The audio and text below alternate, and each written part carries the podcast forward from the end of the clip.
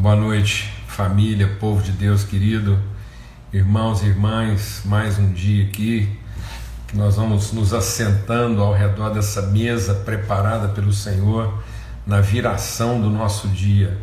Forte abraço aí para todo mundo, alegria e recebam aí nosso afeto. Amém? Graças a Deus, somos gratos a Deus mesmo por esse privilégio de mais uma vez nos encontrarmos aqui juntos. Oi Diego, abração querido, bom te ver por aqui. Saudade, viu meu irmão? E muita alegria, Diego, muita alegria mesmo de tudo que Deus tem feito aí, a forma como Deus tem revelado coisas tão prodigiosas, uma alegria, você sabe, né? Do nosso coração aí. Então, é muito bom mesmo, é muito é, encorajador e inspirador receber os testemunhos de vocês aí, viu? Abração. Então, grande alegria, privilégio mesmo a gente estar junto, né, poder compartilhar, receber testemunho, compartilhar testemunho. Então, um tempo assim mesmo muito especial.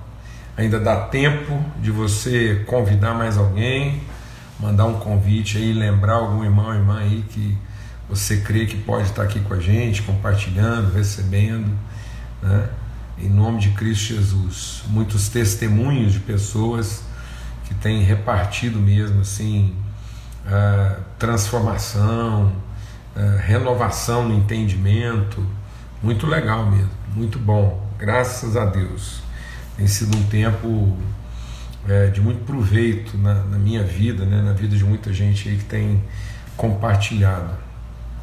Tá bom? Vamos ter uma palavra de oração aí, orando para que Deus realmente é, nos, nos revele, né, sopre, para que o vento do Espírito sopre, dissipando toda poeira, todo entulho, que a gente seja pela palavra de Deus lavados, né? nós somos lavados pela lavagem de água pela palavra. Então, meditar na palavra de Deus tem que ir nos lavando, tem que ir nos purificando, limpando os nossos olhos, né? removendo todo o entulho que ainda repousa, toda a escama, retirando mesmo todo o bloqueio de mente. Então é, é, é essencial isso, né? Às vezes as pessoas, vamos deixar o Espírito de Deus ministrar aqui o nosso coração. Às vezes as pessoas procuram a Bíblia para reforçar suas teimosias, né? E não para ser limpo delas. Então, às vezes eu quero procurar na palavra de Deus aquilo que me convém e que reafirma, que reforça minha teimosia, né? minha estupidez, em vez de procurar na palavra de Deus aquilo que me lava, que me limpa. Então é com esse coração de quem quer ser limpo, quem quer ser lavado, e não de quem quer procurar argumentos. Né? Então a gente não vai para a palavra de Deus para procurar argumentos que reforcem a nossa ignorância, nós queremos ser libertos dela. Então a palavra de Deus não é para reforçar aquilo que a gente acha que que entendeu, né? aquilo que é o nosso entendimento, a nossa percepção. Então, isso é que o diabo faz, o diabo usa essa letra. Então, a palavra de Deus é para nos colocar em conexão com o Espírito. Então, o Espírito de Cristo, usando dessa palavra, forma em nós a natureza, desenvolve em nós a natureza de Filho de Deus. Bem, forma em nós o homem interior. Graças a Deus. Pai, muito obrigado mesmo. Obrigado porque é alimento, alimento do nosso homem interior. O teu espírito, conforme Paulo ora por nós, e nós cremos, recebemos essa oração e concordamos. Nossa oração é para que o teu Espírito Santo, segundo a manifestação, segundo as riquezas da tua glória, a manifestação do teu poder, vai fortalecendo formando, desenvolvendo, confirmando nosso homem interior, que nós sejamos fortalecidos com poder pelo Teu Espírito no homem interior, para que Cristo habite em nós e assim arraigados, ligados, enraizados no amor do Senhor, nós sejamos formados, desenvolvidos até a inteira plenitude. No nome de Cristo Jesus, o Senhor. Amém. Amém. Graças a Deus. Aleluia. Então a gente está compartilhando sobre isso à luz aqui de Efésios capítulo 3, a partir do verso 14 até o verso 21. Então, Efésios 3, 14 a 21, de Paulo diz: Eu oro. Então, é, eu oro, a minha oração, eu, aquilo que eu me coloco diante de Deus, é para que é, tudo aquilo que Deus me colocou como ministro, né, meu sacerdócio, de formação, desenvolvimento, fortalecimento da igreja. Então agora eu oro para que ao fim do processo, a minha oração é para que ao fim de tudo isso, todos nós sejamos, vocês possam ser cheios de toda a plenitude de Deus. É até engraçado isso, né? Porque isso é quase que um, um pleonasmo, né? Então você vê que Paulo, é, é, esse, essa oração, essa forma de Paulo ministrar é uma, é uma forma assim bem bem enfática, né? bem incisiva, bem contundente. É a palavra mesmo de, de quem está batendo uma estaca. Para mim isso faz muito sentido como engenheiro, né? eu já compartilhei com vocês. Você vai batendo a estaca no mesmo lugar até ela não ter mais recalque, até ela encontrar rocha, até aquilo ficar bem firmado, estável, até aquilo não ter mais é, recalque. Eu gosto dessa palavra, né? Assim, gosto no sentido assim, o que, que é uma pessoa recalcada, né? É uma pessoa que foi ferida num lugar e encontrou espaço, né? Para que ela, ela, ela, ela cedeu. É o lugar onde ela cedeu aquela forma de entendimento, de pensamento. E Deus quer que nós sejamos pessoas sem recalques. Né? né? Por isso que Deus coloca uma medida recalcada, sacudida, ou seja, Deus vai insistir no mesmo ponto até que não haja mais recalque, não haja mais recuo, até que a gente esteja mesmo assim firmado, bem estabelecido, bem fundamentado. É tão forte isso, né? Que ele diz assim, ó, cheios de toda plenitude. Né?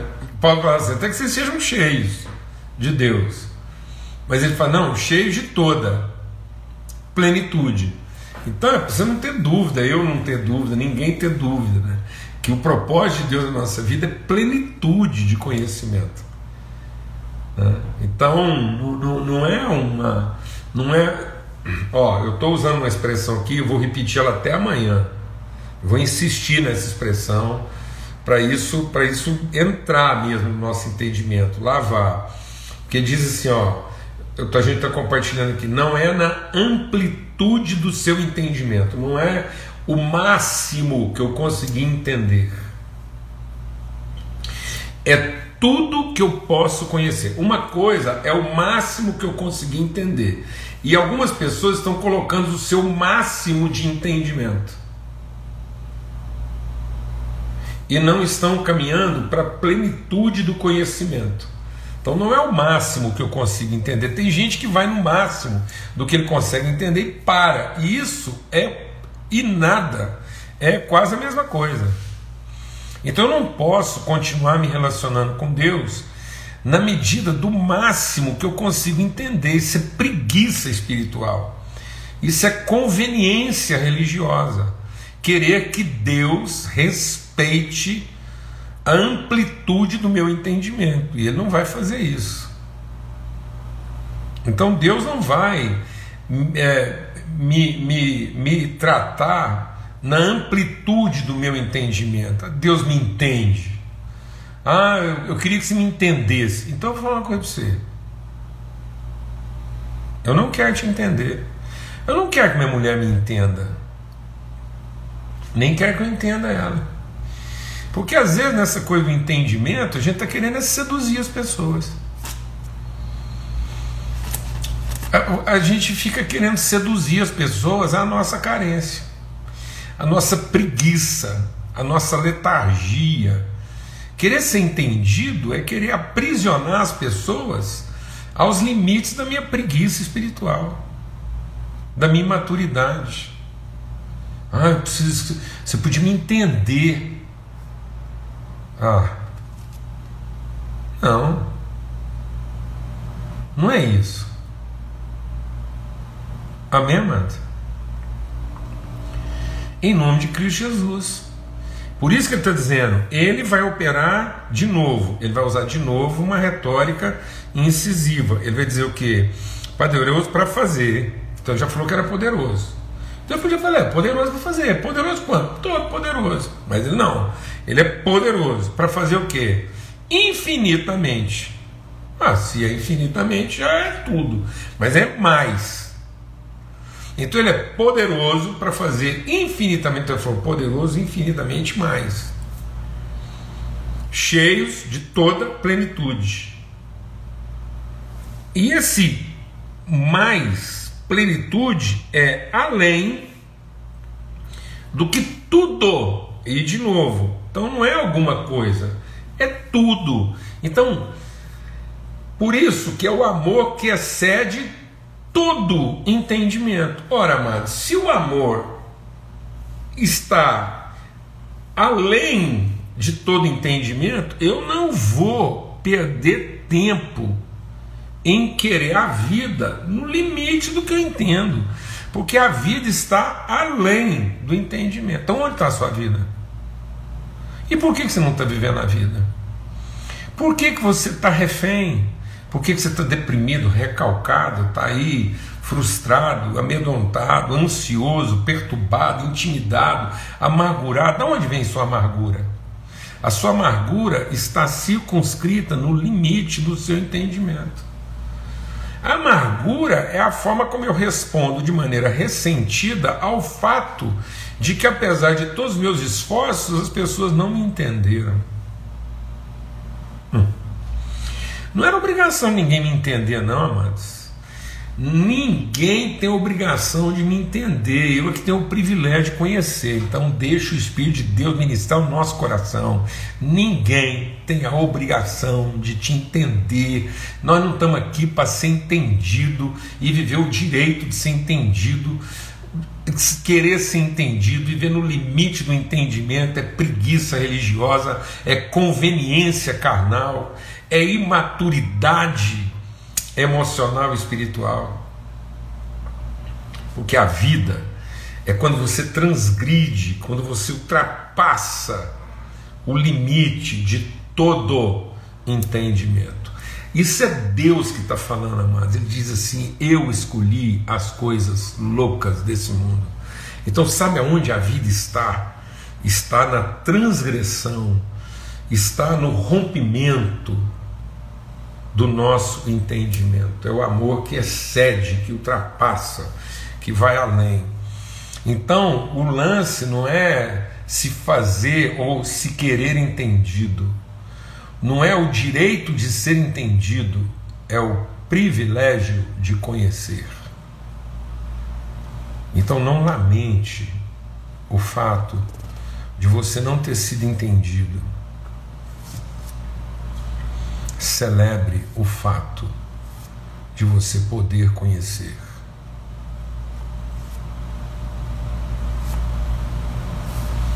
Amém.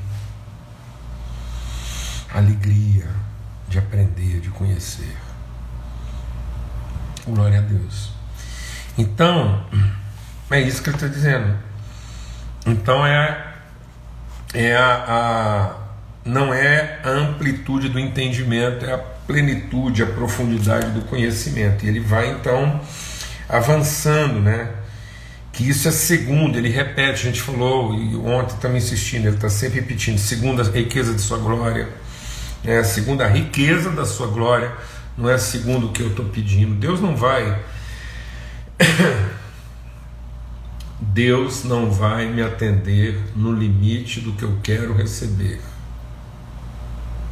Deus vai me tratar segundo a riqueza do que Ele tem para oferecer.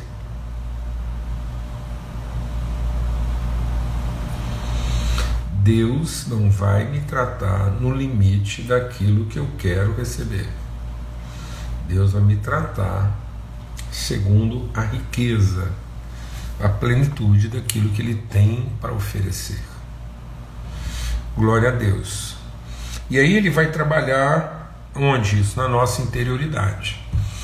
Então, esse conhecimento de Deus ele tem que se tornar profundo, ou seja, nas partes mais profundas da minha identidade, eu conheço a Deus.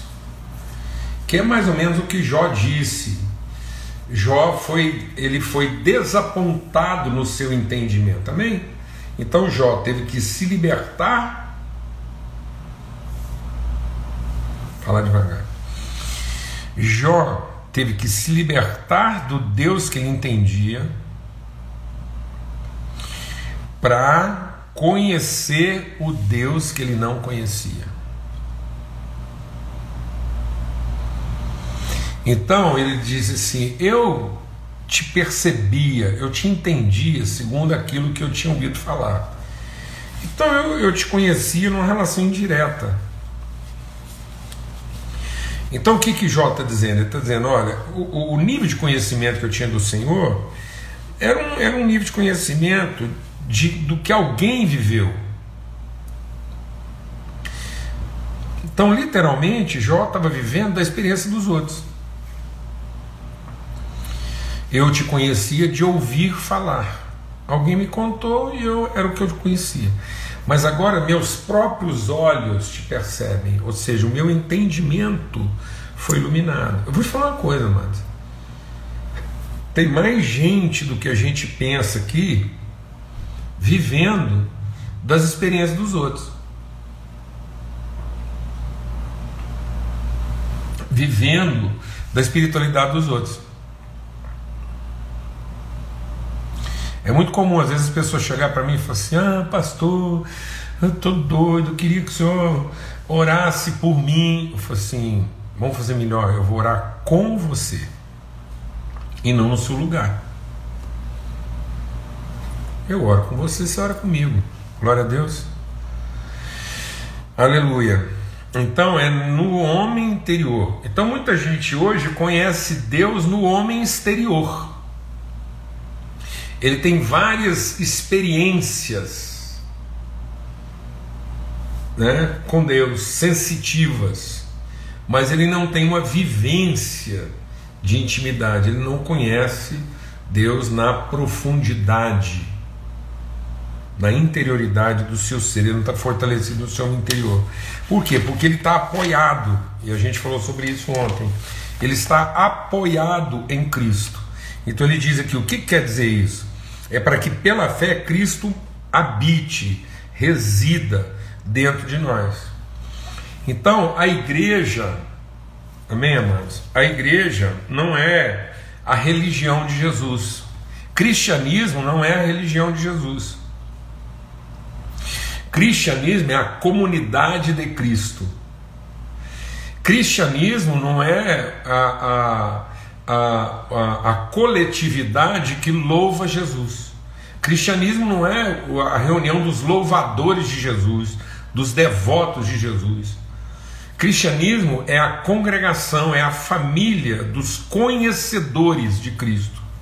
E esse conhecedor de Cristo não é que sabe a história de Jesus, porque muita gente, ah, você conhece a Cristo, né? Você, você você recebeu Cristo no seu coração, aí a gente pensa que receber Cristo no coração é receber a história de Jesus e acreditar.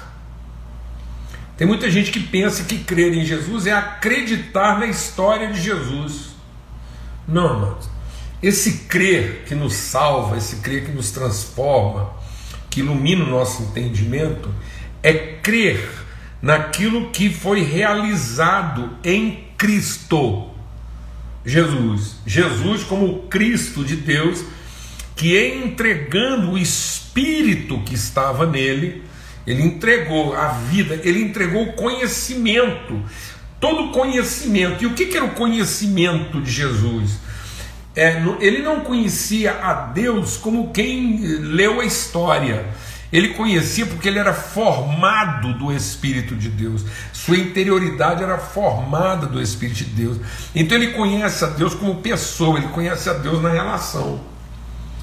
Ele se angustia, ele sente a falta de Deus, Pai, porque me desamparaste, Deus, né? não Pai, Deus, porque me desamparaste, Pai, nas tuas mãos entrego o meu espírito. Então ele revela esse dilema de sentimentos sem se perder, porque ele conhece, ele, ele conhece não como quem é, entende, ele conhece como quem comunga, porque isso que esse conhecimento é a comunhão do Espírito Santo. É conhecer a Deus como filho, conhecer a Cristo, porque nós temos comunhão com Ele. Por isso que a palavra de Deus diz: aquele que vive em pecado, ele às vezes tem muita gente que sabe de Jesus, fala de Jesus, até prega Jesus e vive uma vida desgraçada, vive escravo de tanta coisa e vive assim uma miséria. Por quê? E ainda fala em nome de Jesus, faz um punhado de coisa em nome de Jesus. E por que, que ele consegue viver essa dicotomia? Por que, que ele consegue falar de Jesus e ao mesmo tempo Está difícil aqui hoje. Falar de Jesus e ao mesmo tempo viver uma dualidade de pecado. Por quê? Porque ele nem o viu e não tem comunhão com ele. Então a Bíblia diz: aquele que tem comunhão com Cristo não vive no pecado. O pecado é um acidente, o pecado é um, é um acidente de percurso, é uma, é uma circunstância, mas não é mais uma condição. Ele não vive mais uma condição de pecado. Ele não está mais escravo do pecado. E não está escravo por quê? Porque ele está em comunhão. Ele comunga o mesmo Espírito. O mesmo Espírito que estava em Jesus, revelando nele o Cristo, é o mesmo Espírito que está em nós agora, revelando em nós e através de nós o mesmo Cristo, de modo que nós temos é, esse conhecimento, essa comunhão. E aí ele diz então, por isso que é enraizados, é fundados em amor, é uma relação de raiz. Então nós comungamos a mesma natureza. Então nós temos uma expressão multiforme. Então cada um de nós tem a opção de revelar isso de várias formas, mas não temos a opção de dizer que somos pessoas de, separadas umas das outras. Então nós temos a unidade. Por isso que eu tenho que me esforçar pela comunhão. E hoje as pessoas elas se esforçam pela devoção, mas não se esforçam pela comunhão. Vou falar devagar. As pessoas hoje se esforçam, a igreja hoje se tornou a religião de Jesus, onde as pessoas se esforçam para serem reconhecidas por Jesus. Há um esforço de reconhecimento. Então eu, eu me esforço na religião de Jesus na devoção de Jesus para ser reconhecido por Ele e, em sendo reconhecido, ser beneficiado por Ele. Mas não há um esforço de comungar o Espírito de Cristo uns com os outros. Então nós não temos hoje um esforço pela unidade, como nós temos um esforço pelo milagre. Tanto é que se eu frequentar uma congregação onde não há milagre, eu abro mão da comunhão com aqueles irmãos que às vezes não tem tanto milagre lá e não me atende tão bem, para buscar uma relação devota onde o milagre me atende melhor. Então, muitas pessoas estão abrindo mão da relação em favor da devoção. Não há um esforço pela comunhão do Espírito, não há um esforço pela unidade do Espírito. Amém? E aí o que, que o Espírito vai fazer? Ele vai transgredir os limites do seu entendimento. E aí você vai olhar e dizer assim, rapaz, eu nem entendo porque eu ainda caminho com esses irmãos aqui não. Se você me perguntar, eu mesmo não entendo como é que eu ainda estou me esforçando por essa relação. Mas é porque parece que a gente é a mesma pessoa, eu os conheço como se fossem parte de mim. Amém? É isso. É isso. Glória a Deus. Por isso ele diz assim: isso para que vocês possam compreender. Compreender é um sentido, é quase que essa ideia de compressão mesmo, é você abraçar, é você conseguir acolher, abraçar. Um, um conhecimento abraçado, um conhecimento acolhido. Você tem compromisso, você tem um pacto com esse conhecimento. Isso é compreender. Compreender o que? As medidas visíveis. Então você consegue compreender o R3. Né? O que, que é o R3? Quem estudou lá um pouco de geometria e tal, fez um pouco lá dessas matérias aí de, de matemática e tal, sabe do que eu estou falando. O R3 é o que? São as medidas do volume, daquilo que é o visível. O visível tem uma medida, né? que é altura, largura e comprimento. É o R3, é o nosso mundo 3D. É o mundo do volume, é o mundo do, do tangível, do materializado. Tudo que é palpável, que é tangível, que é tocável, tem essa dimensão objetiva. Então você vai conseguir compreender o mundo das percepções objetivas, mas vai conhecer também o R4. Aí é uma discussão, então o, o, o, né, o, o pessoal aí de física quântica fica discutindo o que, que seria essa quarta medida. É o tempo? É a velocidade? Então será que a quarta medida é o que o, o 3D desloca no tempo e na velocidade? É isso que o, o Einstein falou. Então, se você colocar um, uma massa, que, que é a massa? A massa é o 3D. Então, a massa é altura, largura e comprimento. Então, se você pegar uma massa e colocar ela numa outra dimensão de tempo e espaço, ou seja, se você imprimir uma velocidade, né? o que é velocidade? É uma relação tempo-espaço. Então, se você imprimir isso numa velocidade muito grande, se você for tão rápido, ela perde né, a, a, o, seu, o, seu, o seu quantitativo material e alcança o seu quantitativo energético. Você seria capaz de transformar energia em matéria, matéria em energia. Ou será que seria isso? Né? E, e aí, Paulo está dizendo, e Jesus também está dizendo, que essa quarta medida não é uma medida tempo e espaço, é uma medida intensidade. É profundidade. E aí, quando ele está falando de profundidade, não é profundidade o tamanho do buraco, não. Não é profundidade o tamanho do abismo. Não é uma profundidade, porque quando você pensa, ah, então é a profundidade. Aí, aí tem gente que pensa que profundidade é, é é a combinação das três medidas. Ó. Se profundidade fosse só o, o, o, o, comprimento do buraco, o tamanho do buraco, lá, tempo e espaço, então não é. Por isso que Paulo diz: aquilo que Deus tem prometido para nós não é para se comparar. Nossa leve quantidade e momentânea tempo não é para se comparar com o peso de eternidade. Então, quando Paulo está falando dessa profundidade, é a profundidade daquilo que é o intenso, aquilo que não se desfaz. Coisa maravilhosa. Por isso que Jesus diz assim: brilhe a sua luz. Então, companheiro, não é na velocidade que você está andando, e nem a distância que você está percorrendo, meu irmão, minha irmã é a intensidade com que você está vivendo tudo isso.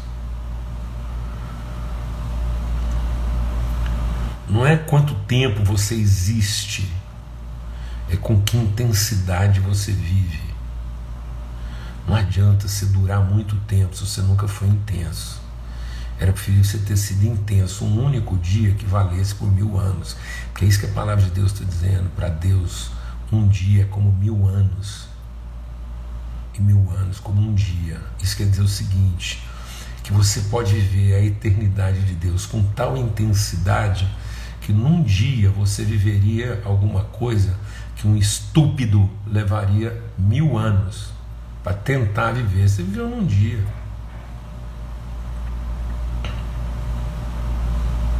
Você está sendo intenso, meu irmão? Ou você está sendo extenso?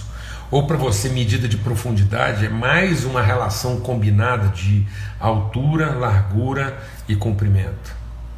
O que, que você está vivendo na sua vida?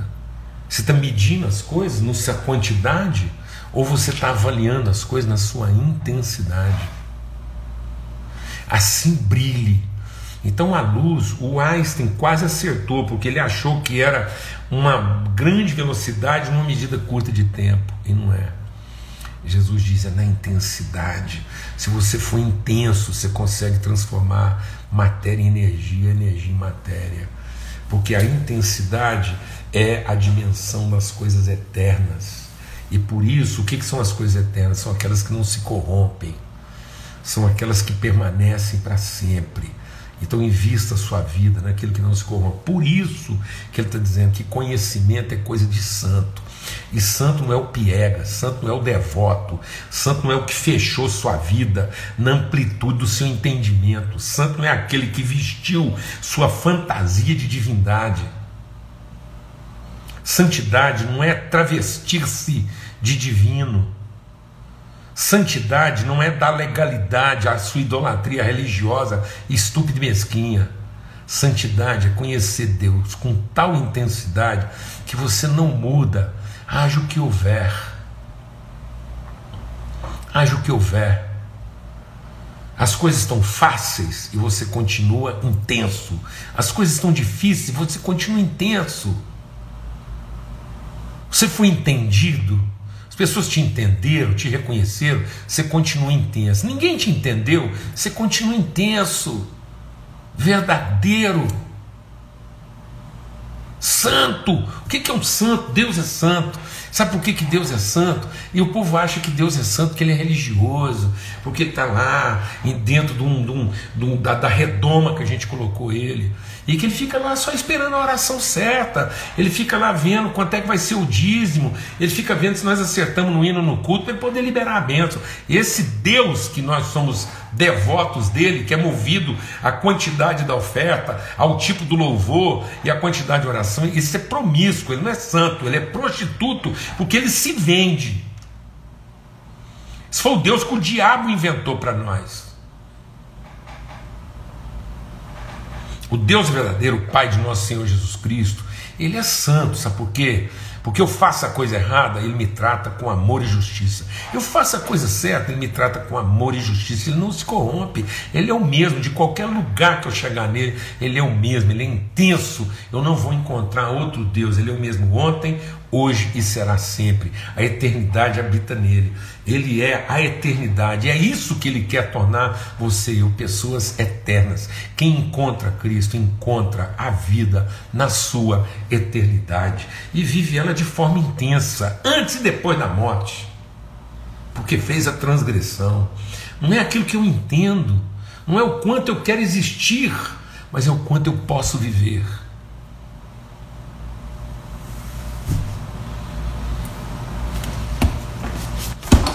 de modo que a minha vida não se traduz no tempo que eu posso existir, mas a minha existência se justifica na vida que eu revelo. Não adianta existir e não revelar a vida. Amém. Então esse conhecimento vai fazer com que a gente conheça como os santos a intensidade. Porque intensidade é coisa de santo, e santo é intenso, porque não muda. Ele é intenso o tempo todo. Glória a Deus. Eu estou alegre. Amém? Porque o reino de Deus é justiça, alegria e paz no Espírito Santo. Aleluia.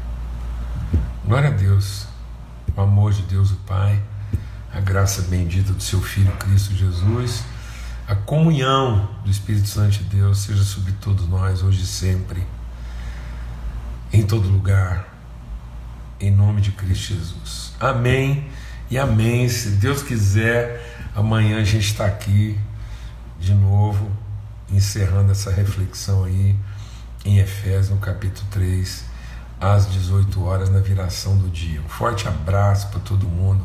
Alegria a gente estar junto, viu? Nesse tempo de comunhão. Até amanhã.